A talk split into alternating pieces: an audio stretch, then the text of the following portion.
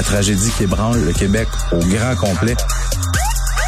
Appel au 911 pendant que le feu est pris. Côté violence conjugale, je pense qu'il faut serrer la vis. Les faits divers avec Maxime Delan. Retour de Maxime Delan. Euh, bonjour, Monsieur Delan. Salut. Bon, euh, ça commencerait, hein? Ça, ça commencerait. Ben, en fait, c'est une nouvelle de dernière heure. Ça vient de tomber. Deux corps retrouvés dans une résidence du quartier Pontvio à Laval. On parle de deux hommes. C'est tout frais comme nouvelle. J'ai pas vraiment d'informations. Ça, ça s'enligne pour être un meurtre suivi d'un suicide. Maintenant, qui sont les victimes? Quel Mm. âge ont-elles? Mm. On en est là pour le moment. Donc, euh, je vais me rendre sur place tout de suite après la chronique et je pourrais vous en dire davantage peut-être un peu plus tard. J'en, parlais ce matin avec Alexandre Dubé et Mario Dumont. Là, C'est- là ça a tiré euh, devant un gym, dans un centre d'achat, en fin d'après-midi. Fin d'après-midi, début de soirée. Tu sais, c'est un, c'est un début d'année assez violent. Regarde, c'est hier soir devant le World Gym. Ben, Tu sais, l'endroit où on, on a des, des bons clients qui se Ouais. tiennent. Euh, un homme de c'est 40... là que se tenait l'autre. euh, Francesco Del Balso? non, l'autre qui est accusé d'agression sur ses, euh, ses, ses blondes. Là. Il y en a, il y en a ça- battu deux. ouais, avec des, des bras. Ça, c'est à pas fait. impossible. là. Ouais, Monsieur. Épinard, là, Popeye. Là. Euh, ouais, mais ça, je pense que c'est plus du côté de la rive sud. Mais là, on est dans le secteur de Dollars des Hormones, dans l'ouest de l'île.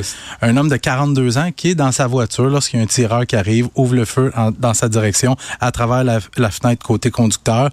Euh, on parle, tu sais, tu le disais, on parle quand même d'un meurtre commis au beau milieu d'un stationnement. C'est un immense stationnement. Je sais pas si tu es déjà allé là. C'est un centre commercial sur le boulevard des Sources, au coin du boulevard Brunswick. C'est immense. là. Mm. Puis juste un peu avant 18 heures, le stationnement est bondé. Suspect prend la fuite.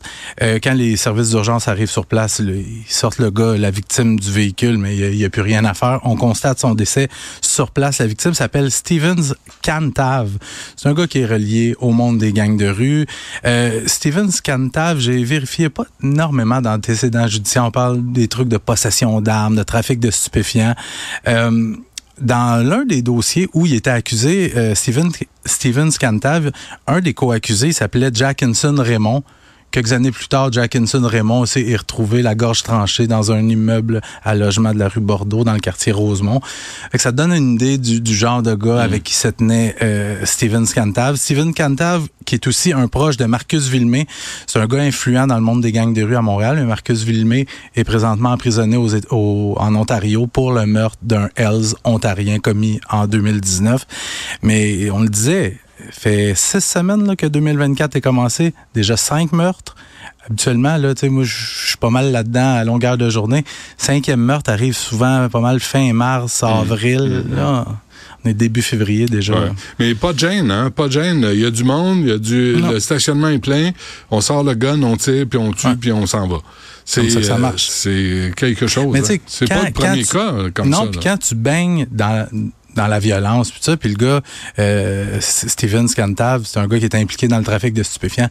Quand tu es dans ce milieu-là, Ouais. des choses comme ça peuvent arriver. Des mauvaises surprises, tu veux dire? Ouais. Euh, un autre policier happé par un voleur de véhicule. Oui, puis j'étais justement en vacances quand cette histoire-là est, pa- est passée.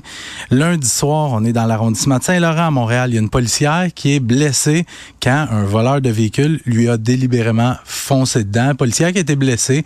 On parle d'une fracture, mais on n'a pas de, pas de danger pour sa vie. Le soir même, on se transporte à Laval, dans le quartier Sainte-Rose. Il y a un couple qui veut aller essayer une Mercedes dans un concessionnaire. Con- Le vendeur, il dit, ouais, c'est un peu tard, on, on ferme bientôt. Mais allez vous la montrer quand même. Les, le couple embarque dans le char part avec la Mercedes et passe pas. Je je sais pas si tu as vu les images des caméras de surveillance. Le vendeur était vraiment chanceux. Finalement, la Mercedes lui a roulé sur le pied, mais il était très chanceux.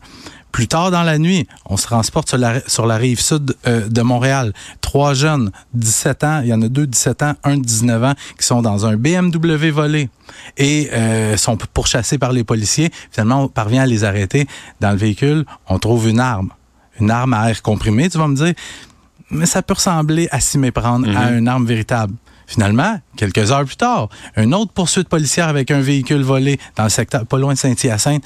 Et là, il y a, le suspect a foncé dans un véhicule, il a blessé un citoyen. Là, qu'on arrête de me dire que les vols de véhicules, c'est pas quelque chose de violent. Parce Ouais. que, tu sais, euh, moi, ce qui me fâche un peu, je veux revenir à la policière à paix à Montréal. C'est au moins la troisième, quatrième fois depuis le printemps dernier que je vois des policiers happés délibérément par Mhm. des voleurs de Mhm. véhicules. Mhm. Puis ce qui me fâche un peu, j'ai fait beaucoup de téléphones euh, auprès de policiers euh, dans les dernières heures.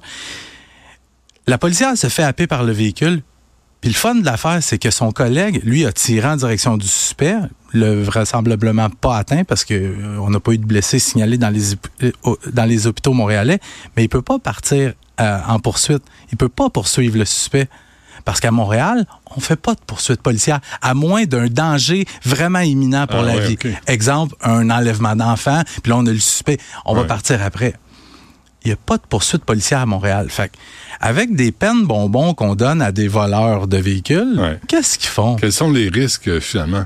Tu voles, a un, peu, tu voles un char, tu, voles une plaque, tu voles le char, tu changes la plaque et tout Ouais. ça, et là, tu te sauves. Puis si les policiers te voient, ils peuvent rien faire. Ils partiront pas après toi. Ben oui. Puis le, le pire, a une policière qui me racontait, elle dit, elle a quelqu'un sur son, son équipe, là, un de ses collègues, était suspendu deux jours. Parce que lui, ce qu'il a fait, il y avait un gars complètement paqueté au volant. Il fonçait dans un char, il fonçait dans le mobilier urbain. Et le policier a voulu juste lui barrer le chemin, a comme provoqué un accident, si tu veux. Deux jours de suspension pour avoir provoqué intentionnellement l'accident, pour stopper la course du gars qui, aurait pu tuer quelqu'un. pu tuer quelqu'un, Ce qui ben s'est fait dire, ce gars-là, tu le sais pas, il serait peut-être retourné chez eux, puis il aurait pas tué personne. Deux jours de suspension. Mais tu sais, des nouvelles comme ça dans, Wow. le, dans le milieu policier, Ouais. Ça se propage, la nouvelle se propage. Fait, que- fait que là, tu as des policiers qui, sont comme ça, les, les, mains liées, qui peuvent Qui rien les, faire. qui ont les critiques de rien faire, mais dans le fond, c'est parce qu'ils n'ont pas le choix. Puis je te rappelle, à Montréal, on a une trentaine de vols de véhicules, ou tout près d'une trentaine de vols de véhicules par jour. Et là, demain, Attends, il y a du sommet. T'as vu le c'est sommet? ça, mais oui. T'as vu le sommet? là? As-tu vu l'ordre du jour? Non, j'ai pas vu. Je l'ai, moi. Vas-y Ça donc. commence à 8h30, ça finit à 15h. Ah oui, puis Puis on va trouver plein de Puis solutions. là, ils ont des 15 minutes ici et là pour jaser. Puis il faut pour le dîner de midi à, euh, mi- midi à une, de faire du réseautage. Ouais. Hey, je veux pas des réseautages, moi je veux On des veut que ça actions. Ben puis, oui. puis je suis pas souvent d'accord avec Pierre Poilièvre. Sauf qu'il y a quand même un point, il dit que les peines, justement, sont pas assez Ben oui. sévères. Ça, Puis pourquoi qu'on première prend affaire. des. Pourquoi les bandits prennent des jeunes de 16, 17 ans pour voler les chars? Parce Ouais. que ils savent qu'ils n'auront rien. Ouais. Fait que ces jeunes-là volent des chars au profit d'organisations criminelles plus importantes, qui s'en mettent plein les poches, qui servent de cet argent-là pour financer leurs activités criminelles. Puis les jeunes, il y en a des jeunes de 17, 18 ans qui, qui font ça pour leur propre profit. Parce que c'est payant, voler un char, ça se fait vite. Puis ils se servent de cet argent-là pour s'acheter des guns, puis pour tirer en pleine rue. Tu vois la... Ouais, tu la vois? roue, hein? C'est ça. Bon, euh, ça a été bien les vacances, ça fait du bien? Je veux juste finir avec ça. Sunwing, là, moi, je suis un gars qui donne des deuxièmes chances dans la vie, hein, Oui. parce que je t'ai parlé. Sunwing, c'est ma troisième expérience avec eux. Première fois, je pense qu'ils ont joué au soccer avec ma valise dans, dans un parking. Elle est revenue, ça avait pas de sens, ça ressemblait plus à une valise.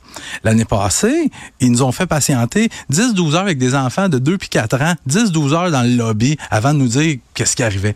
Et là, cette année, c'est qu'on se laisse, on se laisse prendre par les bons prix, hein, nous. Hein, euh, moi, je me dis, ben, ils ont des bons prix. On va, on va prendre avec eux autres. Notre vol est à 4 heures pour aller au Mexique. On arrive à l'aéroport. Hop, le- L'après-midi? Ouais, à 16 heures. Oh, le vol est rendu à 17h30. Là, je dis, ouais, on est là à une heure parce que moi, j'ai une blonde qui elle veut qu'on soit là trois heures avant Ah, le vol. ouais, Puis ouais, si, on peut être là plus, plus avant, on va le faire. Fait que le vol est à 5h30. Là. On entertain les enfants, ça va bien. Oh, il est retardé 18h, 18h30, 19h.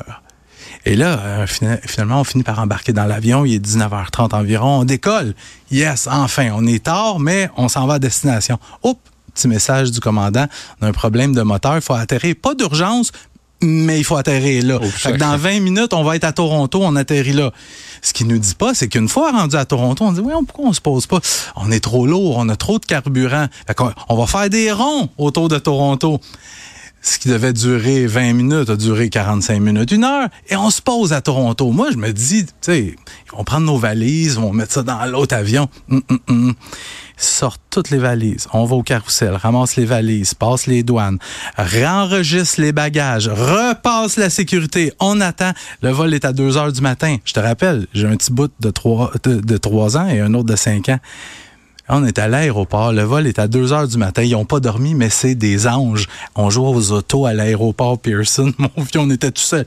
Les autos de bord en bord de l'aéroport. Finalement, on est embarqué dans l'avion. On a décollé vers 2h30 du matin. On est arrivé à notre chambre d'hôtel à 8h15 du matin. J'ai dormi 15 minutes dans ma première nuit. Mais il y avait un rabais. Quel rabais? Ah oui, c'est ça. C'était... C'est Ah. ça. Mais t'as pas lu les petits, Les petits caractères? Les petits caractères, là, les petits- Mais- le petit texte en, en bas du contrat. Sunwing, ils ont, du, ils ont des bons employés, mais plus jamais. Plus jamais. Ça aura pris trois fois. Coudon, avant que t'allumes, hein? C'est parfait. Ça prend pas vite, hein? Faut lui expliquer longtemps. Il comprend pas vite. Euh, merci, euh, M. Donald. Demain. On se revoit demain, certain.